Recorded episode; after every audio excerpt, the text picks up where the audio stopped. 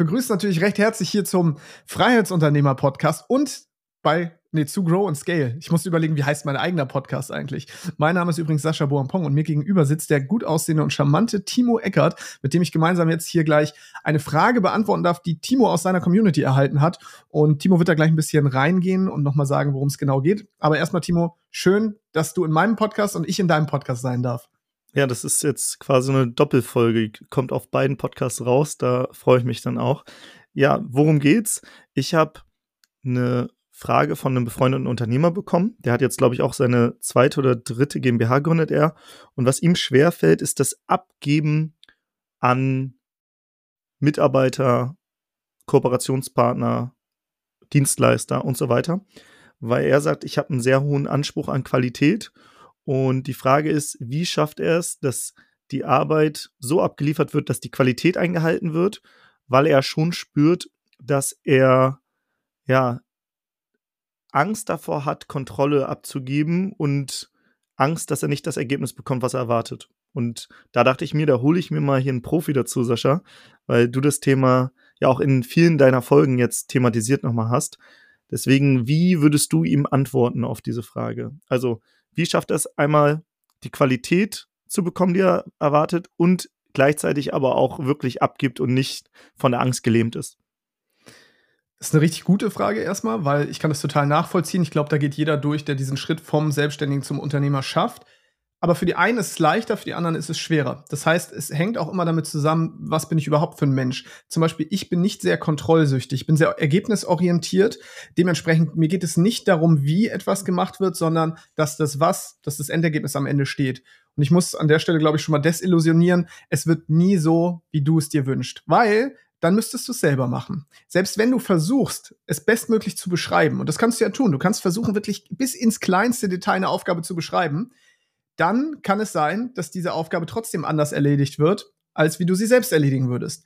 Es gibt, man muss da natürlich noch unterscheiden. Ist es eine reine Aufgabe? Also wenn ich dir zum Beispiel sage, Timo, zeichne einen Kreis, der hat einen Durchmesser von so und so viel Zentimeter, dann ist da nicht viel Handlungsspielraum und nicht viel Interpretationsfreiraum. Je kreativer natürlich die Aufgabe wird und je mehr Freiraum du dann auch hast, desto mehr, mehr wird das Ergebnis abweichen von dem, was ich mir wünsche.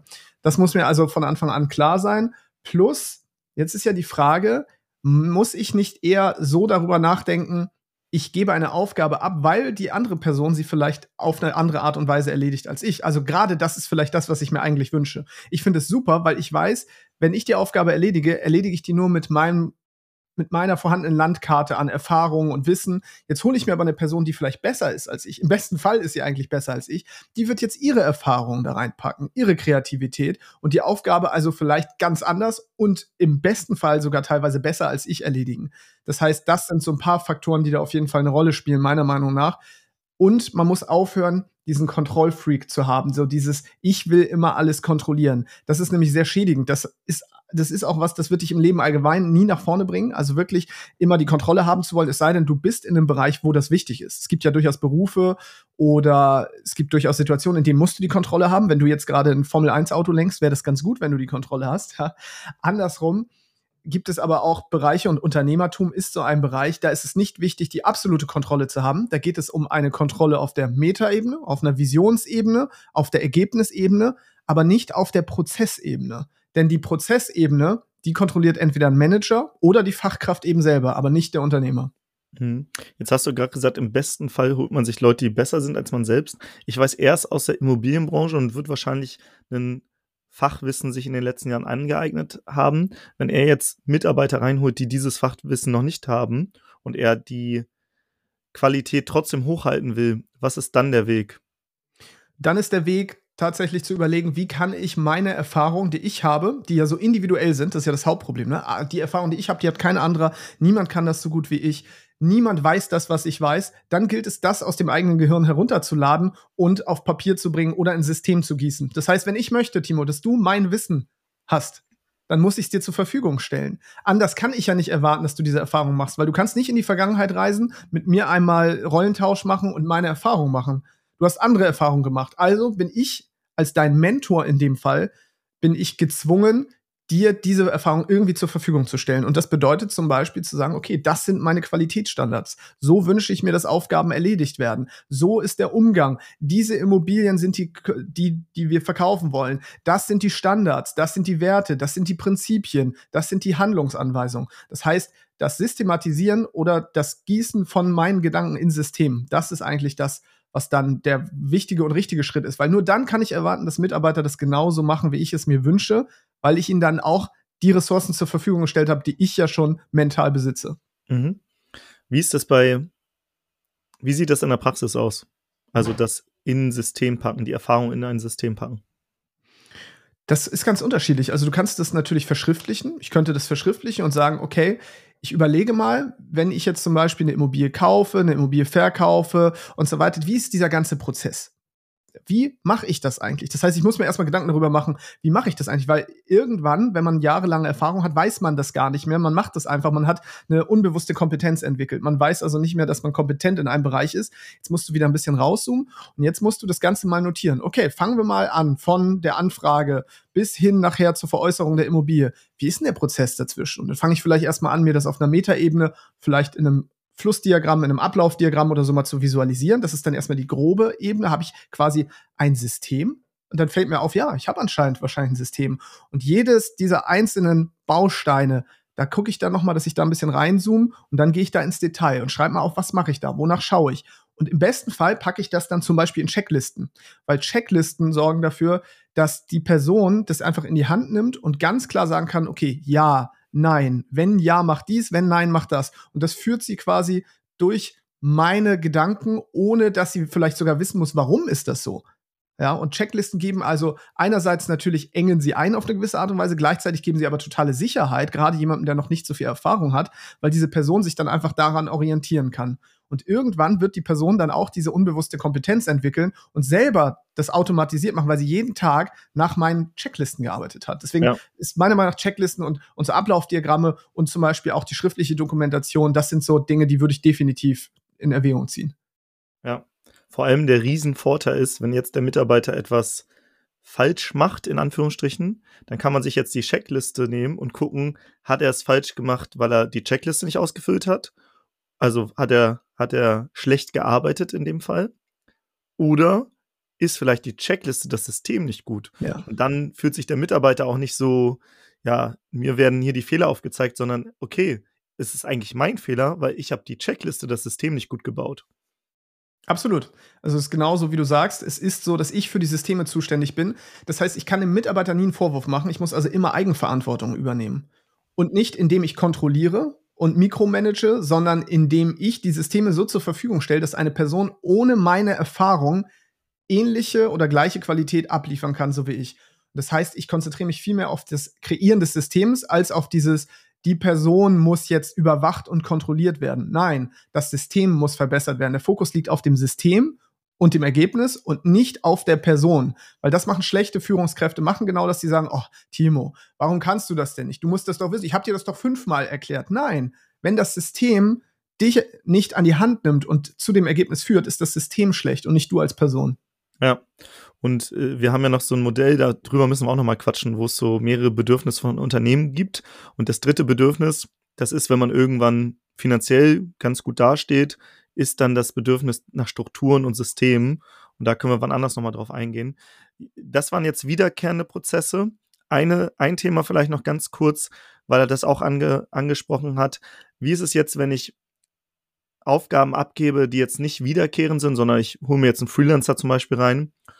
Wie sehr lasse ich Spielraum und wie sehr kontrolliere ich? Also diese Balance zwischen diesen zwei Parts, wie kriegt er das gemanagt?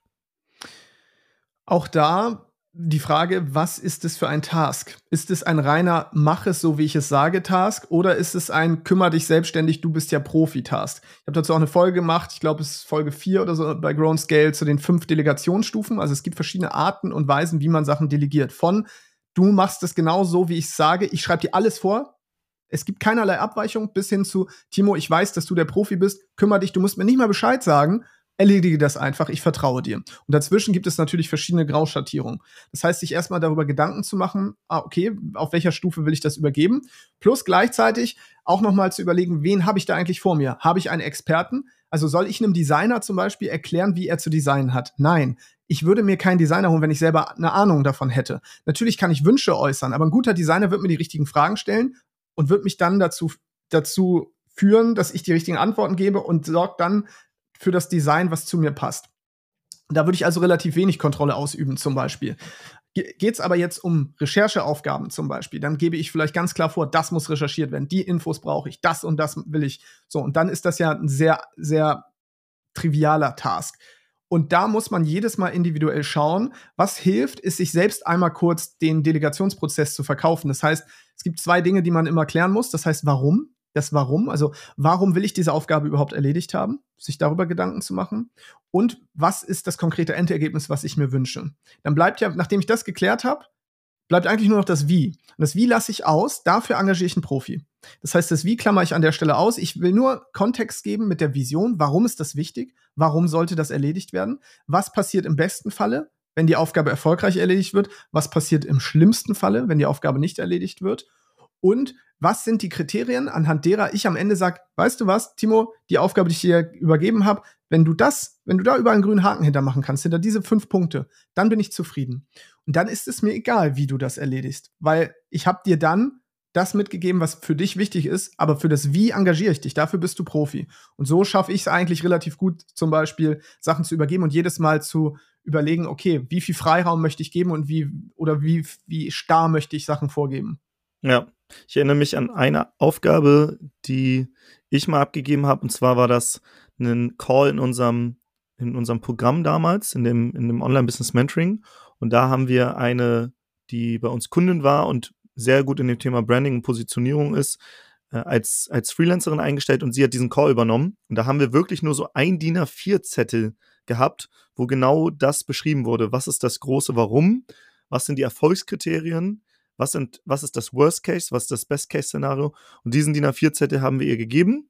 Dann gab es nochmal ein Rück, ein Gespräch. Hast du das so verstanden? Brauchst du noch irgendwas von uns? Nee, super. Dann hat sie den Call gemacht und dann gab es noch einmal Feedback-Schleife und danach haben wir eigentlich nie wieder über das Thema gesprochen, sondern es lief einfach, die Kunden waren happy und es hat einfach funktioniert, weil wir halt nicht ihr das Wie vorgeschrieben haben, weil sie in dem Thema Experte ist. Ich glaube, du musst jetzt gleich los, deswegen beenden wir die Folge hier. Aber ich glaube, das ist ein Thema, was viele Selbstständige haben, die gerade den Weg zum Unternehmer gehen. Deswegen freue ich mich nochmal auf eine Folge zu diesen Bedürfnissen eines Unternehmens. Weil ich glaube, wenn man dieses System verstanden hat, dann kann man auch viel besser wissen, was so der nächste logische Schritt ist weil manche müssen jetzt schon abgeben, bei anderen ist es vielleicht noch gut, wenn sie jetzt erstmal noch am Anfang erstmal viel, viele Erfahrungen selbst machen. Aber genau, da gehen wir vielleicht wann anders drauf ein. Alle, die jetzt gerade den Freiheitsunternehmer-Podcast hören, mal rüber in den Grow and Scale Podcast und unbedingt abonnieren. Und alle, die den Grow and Scale Podcast hören, auch gerne in den Freiheitsunternehmer-Podcast mal reinhören. Sascha, ich freue mich, dass du dir die Zeit genommen hast. Ich weiß, du musst jetzt äh, weiter, deswegen machen wir es heute gar nicht so lang hier. Timo, ich danke dir. Es war mir eine Freude und ich bin auch äh, gespannt auf all die weiteren Folgen, wo wir nochmal Deep Dives machen können in genau diese Themen. Wie gesagt, diese Bedürfnisse von Unternehmen mega wichtig. Wenn man das verstanden hat, meiner Meinung nach, vielleicht nochmal ganz kurz dazu, kannst du später auch sogar die Bedürfnisse teilweise überspringen, aber dafür musst du sie einmal gemeistert haben. Weil ich glaube, ich würde behaupten, wir könnten jetzt von Anfang an Aufgaben abgeben in einem neu gegründeten Unternehmen. Das kannst du aber nicht, wenn du nicht selber schon mal von Anfang an bestimmte Sachen durchlaufen hast. Du musst es also verstehen. Weil jetzt, wenn wir jetzt ein Unternehmen gründen würden, könnten wir uns auch jemanden einfach schnappen, der oder die viel, viel besser in einer Sache ist als wir beiden, das delegieren und sagen, pass auf, kümmere dich mal drum. Und wenn es nicht funktioniert, funktioniert es halt nicht. Ja, aber ich weiß auch, das hätte nicht von Anfang an so funktioniert. Dann wäre der Laden zusammengebrochen. Haben wir ja versucht. Wir haben teilweise versucht zu delegieren, obwohl wir noch nicht in der Lage waren zu delegieren. Und das hat dann dazu gesorgt, dass das ganze Kartenhaus in sich zusammengebrochen ist. Aber das ist, naja, wie gesagt, ein Thema für vielleicht eine andere Folge mal. Ja.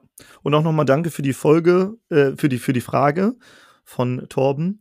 Denn äh, ich kann mich da sehr, sehr rein ja, reinversetzen in diese Lage, weil ich hatte genau das gleiche, dieses Abgeben. Am Anfang haben wir einfach abgegeben ohne, ohne Kontrolle. Das hat dann, ist uns auch auf die Füße gefallen. Und dann aber irgendwann loszulassen und nicht den Arbeitsprozess zu kontrollieren, sondern das Ergebnis, so wie du es beschrieben hast, das hat dann den Gamechanger ausgemacht und ja, deswegen vielen, vielen Dank für die Frage, Torben, und liebe Grüße hier aus Hamburg.